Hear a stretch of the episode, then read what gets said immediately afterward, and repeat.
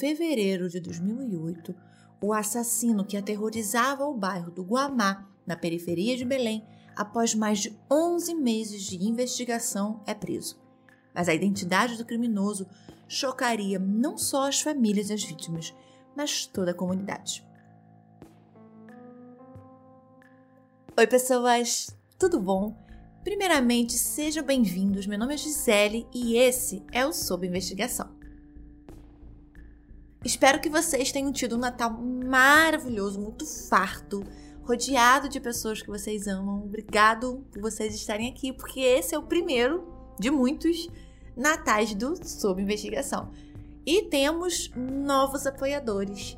Felipe, Elisa Manuela e Adriana Carolina. Muito obrigada pelo apoio de vocês. E não deixem de ouvir os episódios exclusivos lá na Aurelo, que inclusive eu tô devendo, né, gente? Eu tô devendo outros episódios, mas acalmem-se que antes do fim da temporada vocês ainda terão seis episódios, dois já estão com o roteiro pronto, só preciso gravar e editar, que na verdade é o mais demorado. Caso alguém citado nesse episódio queira, por qualquer motivo, entrar em contato, envie um e-mail para sob investigação@gmail.com. Sob investigação sem ser cedilha, sem o tio e com dois O. Hey, você se interessa por crimes reais, serial killers, coisas macabras e tem um senso de humor um tanto quanto sórdido? Se sim, você não está sozinho. Se você precisa de um lugar recheado de pessoas como você, venha conhecer o podcast Pátria Amada Criminal. Todas as semanas tentamos entender o pior da humanidade. Nesse processo, a gente ri, chora, fica brava, fofoca, porque afinal de contas é assim que a gente fala quando está entre amigos. Suas novas melhores amigas trevosas estão aqui no Pátria Amada Criminal. Bora para mais um caso? A cidade de Belém novamente passaria pela agonia de uma série de crimes que amedrontaria pais e mães da periferia da cidade. O ano era 2006. As lan houses ainda estavam muito em alta. Lembra do caso da menina Bruna lá da primeira temporada? Também de Belém e que também era frequentadora de lan houses? Então, ter um computador ainda era aqueles, inclusive, daqueles de mesa, gente, monitor, CPU, teclado, aquele protetor de tela que escurecia um pouco o monitor, era bem início dos anos 2000. Então, ter um computador em casa era um item de luxo para a grande maioria das famílias. Então, os pré-adolescentes e os adolescentes dos anos 2000, como eu mesma, tinham nas lan houses não só um point para entrarem na internet, mas também ali um point de encontro. No dia 16 de dezembro de 2006, José Raimundo Oliveira, de 14 anos, saiu de casa dizendo que iria na Lan House ali pertinho mesmo e já já voltaria. Não voltou. A família fez um boletim de desaparecimento e começaram as buscas. A única informação que se tinha era que o último lugar que ele foi visto era na Lan House Snap, na Avenida José Bonifácio. A agonia da família do José Raimundo duraria meses. Quatro dias depois do sumiço do José, um corpo é encontrado a 100 metros da beira da estrada do Ceasa, na mata, próximo ao Igarapé Murucutu. A estrada que dava acesso ao centro de abastecimento era vazia e cercada por uma mata, com exceção do começo dela, onde existia e existe ainda um condomínio. O corpo estava com a cabeça desprendida e já estava inclusive no osso. O resto do corpo estava em estado avançado de putrefação e a genitália havia sido arrancada com algum objeto não sendo localizado no local. O corpo foi periciado e acabou sendo enterrado no cemitério do Tapanã como indigente, depois da polícia não conseguir identificá-lo. Principal linha de investigação era de que a pessoa encontrada talvez estivesse envolvida em tráfico de prostituição infantil. Quase um mês depois, em 11 de janeiro de 2007, Adriano Augusto Nogueira Martins, de 14 anos, pediu ao pai, Agostinho, para ir na oficina de eletrônicos do seu tio Renato por volta das duas da tarde. Adriano sempre ia lá olhar como eram os concertos e dizia sempre que quando ficasse mais velho iria trabalhar na oficina. O tio não estava lá, então ele decidiu ir para a Lan House Snap jogar ali com os amigos. Adriano foi encontrado na mata da Ceasa no fim da tarde. Estava só com a camisa, sem roupas de baixo, estrangulado com um fio de nylon no pescoço. Seu short e seu chinelo estavam ao lado da cabeça. Infelizmente, no dia 22 de março de 2007, mais um menino do Guamá desaparece. Juan Valente Sacramento, também de 14 anos, avisou que iria na Lan House Snap, que ficava perto de casa. Por volta das 5 e meia, um homem chega na portaria do condomínio Morada Verde, logo ali no começo da estrada do Ceasa, aflito. Avisa que acabara de encontrar um corpo na mata, onde tinha ido pegar frutas, o que era bem comum naquela região. O vigia do condomínio liga para a polícia. Era Juan. Ele havia sido enforcado com um fio de nylon, estava só de camisa, sem as roupas de baixo. O corpo estava praticamente no mesmo local onde o de Adriano também havia sido localizado. Ao lado da cabeça estavam seus shorts e o chinelo. Na boca de Juan havia sido colocado um pedaço de galho de árvore. Imediatamente a polícia entende que as duas mortes só poderiam estar conectadas.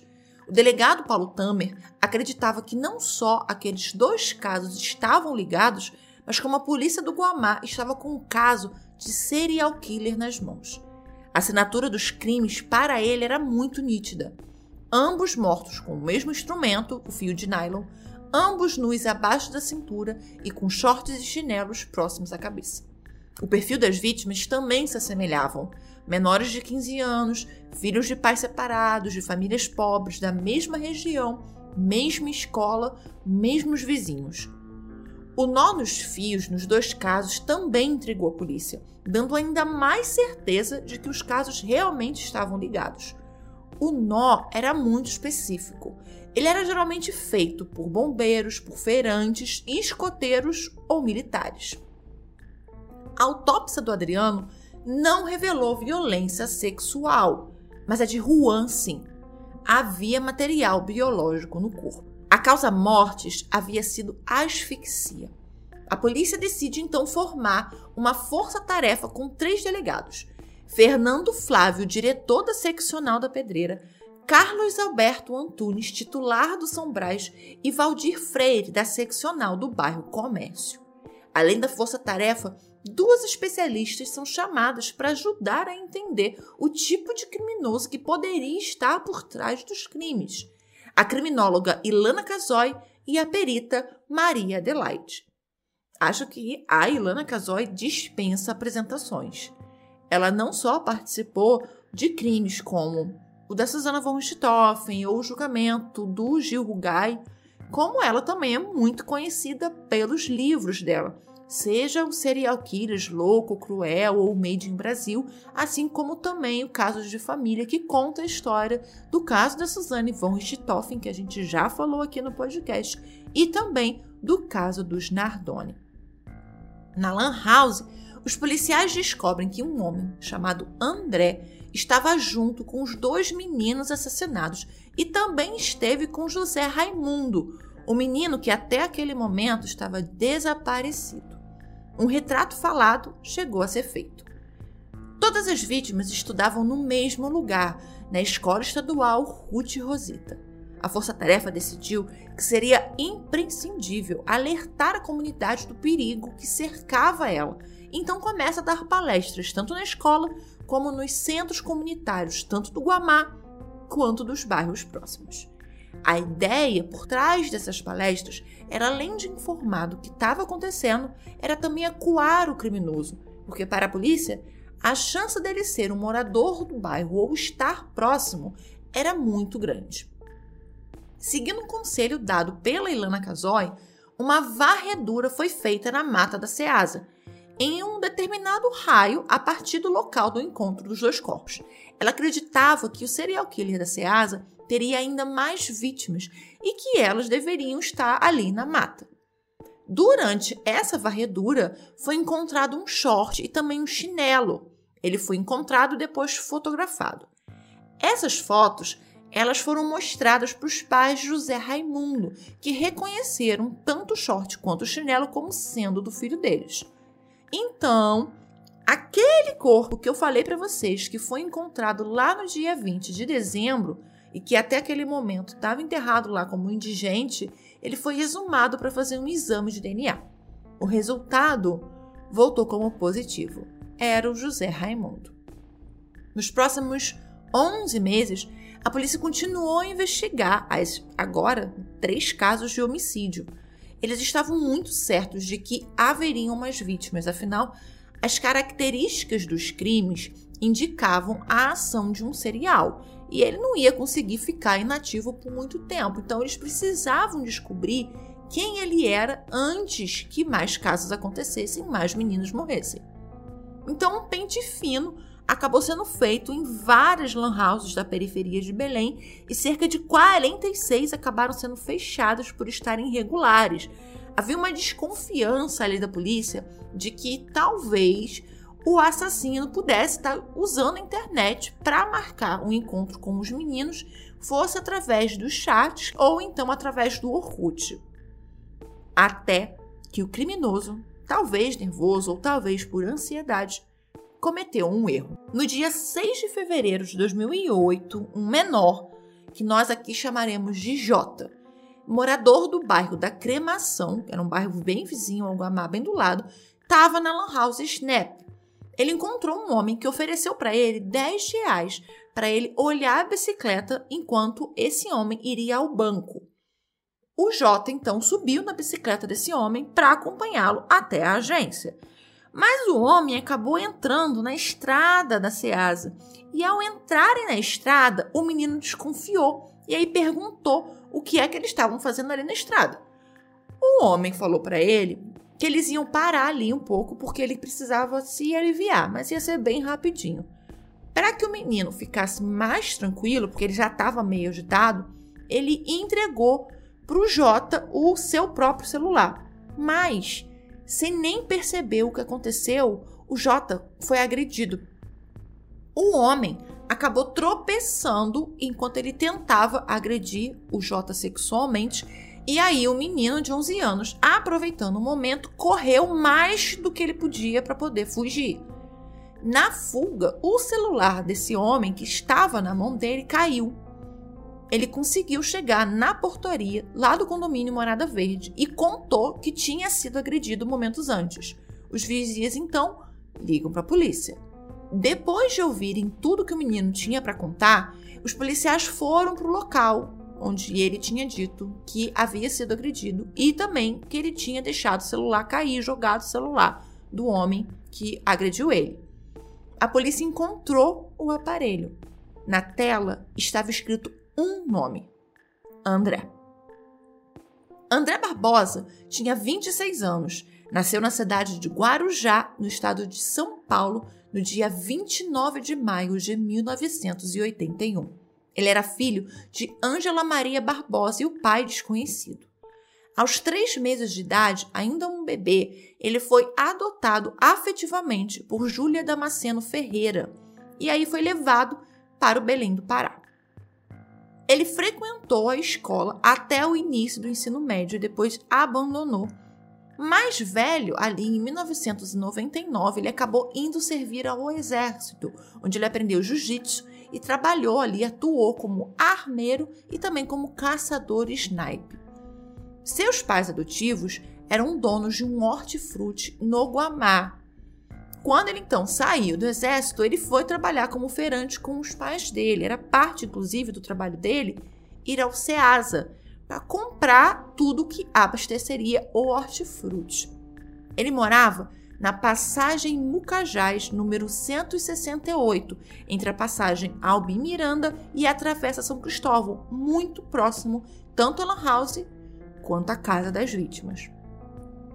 Na Lan House havia a filmagem do André subindo e descendo o estabelecimento, né, Lan House, com a bicicleta no dia da tentativa de agressão ao menor J.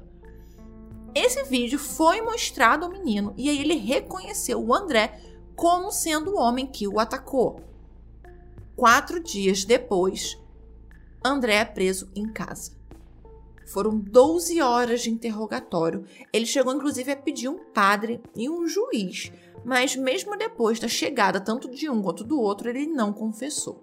Ele só foi confessar e dar detalhes de tudo o que tinha acontecido no dia seguinte. Você matou os três adolescentes? Sim. Por quê? Eu não consigo obter resposta para isso. Por que, que eu fiz isso? Ele conhecia os meninos, conhecia os pais, então era mais fácil ali uma aproximação. Segundo consta na denúncia do Ministério Público, o André relata que ele morava muito próximo ao José Raimundo, a primeira vítima. Inclusive, ele chamava o José Raimundo, na verdade, de Xaropinho. O José pediu um crédito para jogar na Lan House. Eles jogaram juntos e depois ele chamou o menino para irem a uma lotérica que ficava ali na mesma avenida, José Bonifácio, mas um pouco distante ali, em frente ao Colégio Paulo Maranhão. Depois da lotérica, ele pediu que o menino fosse com ele numa agência do Banco do Brasil. Eles foram no banco e aí ali na saída eles começaram a conversar sobre escoteirismo, porque ele sabia que o menino tinha sido escoteiro. Passando na estrada da Ceasa, ele fingiu que precisava ali urinar e que ia no mato, fora da estrada. E o José acabou acompanhando ele. O André então mandou que o menino tirasse a roupa de baixo. Depois, deu uma chave de braço nele, deitou o menino no chão e deu um mata-leão que ele aprendeu durante o tempo dele no exército. Para ter certeza de que o menino tinha morrido, ele pegou um fio de nylon que ele levava no bolso da calça, arrastou o corpo para um pouco mais dentro da mata, passou o fio no pescoço e deu um nó, enforcando José ele encontrou uma garrafa de vidro, que de acordo com ele era uma garrafa verde, quebrou e com um gargalo cortou o pescoço e o pênis do menino. Ele conta que voltou para casa, tomou um banho e depois foi para Lan House, ficando até lá mais ou menos até 10 da noite. Com o Adriano, ele repetiu o modus operandi. Ele encontrou com o Adriano na Lan House, pagou uns créditos para ele, chamou para ir à lotérica e depois ao Banco do Brasil foi para a estrada do Ceasa e dizendo ter algo errado na estrada, um barulho estranho, que poderia ser um assaltante, ele atraiu o menino para dentro da mata. Mandou ele tirar roupa, imobilizou com chave de braço, deu um mata-leão e o enforcou com o fio de nylon. Depois de tudo, novamente, voltou a Lan House. No assassinato do Juan, ele repetiu todo o processo mas dessa vez ele foi a duas agências do Banco do Brasil antes de se encaminhar com o menino para a estrada da Ceasa. Na estrada, ele conta que o Juan desconfiou dele e perguntou, abre aspas, Ei cara, tu não é o cara da Ceasa? Fecha aspas. O André respondeu que, claro que não, que ele só tinha entrado naquela estrada porque ele sabia que lá na Ceasa tinha uma agência do Banco do Brasil e ele ia tentar ir naquela agência. Usando do mesmo artifício, ele consegue levar o Juan para dentro da mata, mas dessa vez ele violenta a vítima sexualmente. Antes de ir embora, ele coloca um galho de árvore dentro da boca do Juan. A desculpa para conseguir convencer os meninos a irem com ele na bicicleta era sempre a de ganhar a confiança, né, pagando a lan house, pagava também lanche, pagava refrigerante, além de ele conhecer, claro, as famílias dos meninos, o que dava a eles uma certa segurança, afinal de contas era amigo dos pais deles. Ele frequentava muito, inclusive, a casa do pai do Adriano, seu Agostinho. Quando o André sentia que o menino já estava à vontade com ele, ele oferecia um dinheiro para que eles tomassem conta da bicicleta dele enquanto ele estava na lotérica ou no banco. Ele também contou que entre 5 e 6 anos ele foi violentado no Guamá por um traficante chamado Max, que já teria sido morto pela polícia. Após confessar, ele foi encaminhado para o Centro de Recuperação do Coqueiro, ali mesmo em Belém. Ele chegou, inclusive, depois a ser entrevistado pela Ilana Casoy. Ela tem até uma entrevista dela que ela conta um pouco de, de como que foi essa entrevista que ele deu para ela. Não foi bem uma entrevista televisiva, tá, gente? Foi mais uma entrevista para estudo de caso. Foi marcada uma reprodução simulada para o dia 22 de fevereiro. A perita criminal que participou dessa reprodução, ela relatou que, primeiro, as ripas da cama do André tinham laços idênticos aos nós dos fios usados no estrangulamento das vítimas. E que durante a reprodução simulada, o André, inclusive, chegou a várias vezes corrigir os policiais sobre como ele cometeu os crimes. Então, os policiais falavam que ele tinha feito de uma determinada maneira e ele corrigia e dizia que não, mostrando exatamente como é que ele tinha feito. As lesões foram descritas nos exames necroscópicos também eram exatamente como ele relatou na confissão. Mas essa confissão não durou muito não. O André logo começou a negar tudo. Mesmo negando, o julgamento do monstro da Ceasa começou no dia 17 de novembro de 2008. Ele foi indiciado por homicídio triplamente qualificado, ocultação de cadáver e vilipêndio de cadáver nos casos de José Raimundo e Adriano, e também de atentado violento ao pudor no caso do Juan.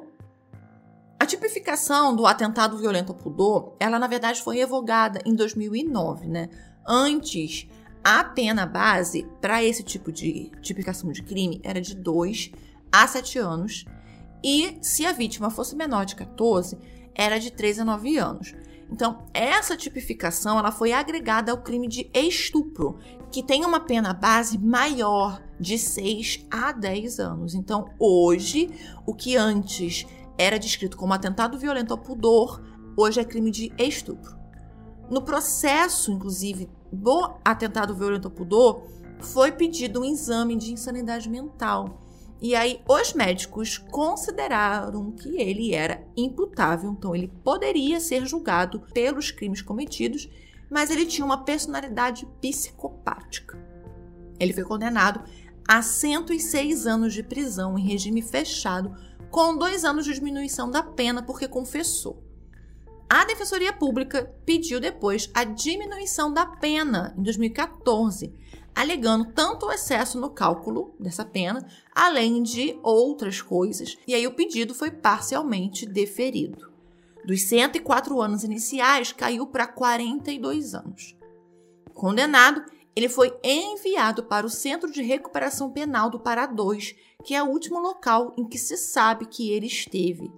Ele ainda está preso em regime fechado, mas a Secretaria de Segurança Pública não divulga em que local ele está atualmente. Inclusive, se você souber, pode deixar no post do episódio que vai estar tá lá no nosso Instagram, arroba investigação. Em 2011, ele concedeu a única entrevista depois da prisão à TV Liberal e nela o André negou tudo. Ele se dizia um bode expiatório que jamais abusou sexualmente dos meninos ou os matou. Olha, essas acusações foram todas criadas foram todas criadas. O clamor da sociedade, eles pediam por justiça. A Polícia Civil não sabia o que fazer. Estava correndo para um lado e para o outro. Eles me pegaram. No mesmo ano, mas em setembro, o menor J, que sobreviveu ao ataque do monstro da Ceasa, acabou sendo preso aos 17 anos. O J, usando uma arma de brinquedo, um revólver, tentou assaltar em frente a uma escola na Travessa Padre Eutíquio ele e um outro rapaz, Fabrício Marcelo, de 18 anos, foram vistos assaltando. E aí, aquelas pessoas que viram denunciaram eles numa divisão de polícia civil que ficava ali pertinho.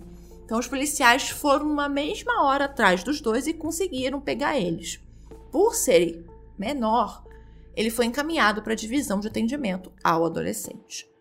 Uma outra curiosidade interessante desse caso é que uma tia do André era uma ativista comunitária muito participativa. Inclusive, ela tinha participado das palestras da polícia, tinha ajudado nas palestras e, inclusive, também tinha ajudado na divulgação do caso. E ela, em momento nenhum, mesmo com o retrato falado, com tudo, não desconfiou de que o próprio sobrinho era o culpado. Até porque, para ser bem sincera, e eu vou deixar no post para vocês lá no Instagram, o retrato falado não parecia em absolutamente nada com ele. Há algumas fontes que eu li Dizem que o André chegou a ir aos enterros dos meninos, tanto do Adriano quanto do Juan. Chegou, inclusive, a consolar as famílias. E eu acredito que seja verdade, porque ele era realmente muito próximo das famílias dos dois. Esse caso foi muito pedido por vocês esse ano, todos, né, por alguns que ouvem que moram na região do Pará. Eu confesso que eu não conhecia esse caso, é um caso muito pesado, muito difícil. Mas como eu sempre digo, gente, apesar de casos com crianças me doerem muito, eu acho importante que tudo isso se torne um aprendizado e também uma atenção a mais para você que é pai, que é mãe, eu não estou dizendo que a gente precisa ter medo, por exemplo, de que nossos filhos sejam próximos a vizinhos ou parentes ou pessoas adultas fora da família. Até porque a maior parte dos abusos sexuais sofridos por crianças acontecem dentro de casa. Mas é muito importante que os pais estejam atentos e que conversem, mantenham um diálogo, que saibam, inclusive, que pessoas ruins existem, que nós não conhecemos o coração e nem a mente de ninguém. Esse é o episódio desse domingo de Natal. Obrigado por estarem aqui. Amo vocês. Nos vemos no próximo caso. Beijos! Não estou dizendo que eu não tenho mágoa, eu tenho muita saudade do meu filho, porque eu queria que ele ficasse aqui comigo, que ele pudesse hoje me ajudar. Não, meio simples. Gostava de ajudar as pessoas, né? É, brincava xadrez, né? disputava xadrez e dizia que ia ser um, um oficial da polícia. Tão falado Juan assim. Eu sou suspeita porque eu sou mãe, mas ele era maravilhoso como filho. E eu sinto muito falta dele. Eu tenho tristeza dentro de mim, é um vazio dentro de mim que nunca vai preencher. Eu não, não consigo mais ter aquela alegria de verdade. Eu tento ser uma pessoa que eu não sou. Então ele dizia assim, meu pai, Hoje eu me dá comida na boca. Mas eu quero ficar, eu não vou casar. Porque eu, eu vou tomar conta de ti. Ótimo. Foi uma das coisas que.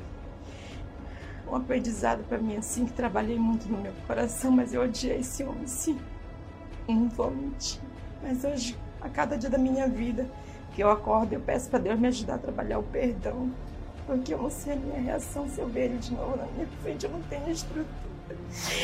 Eu acho que eu ainda não consegui absorver esse perdão com esse homem.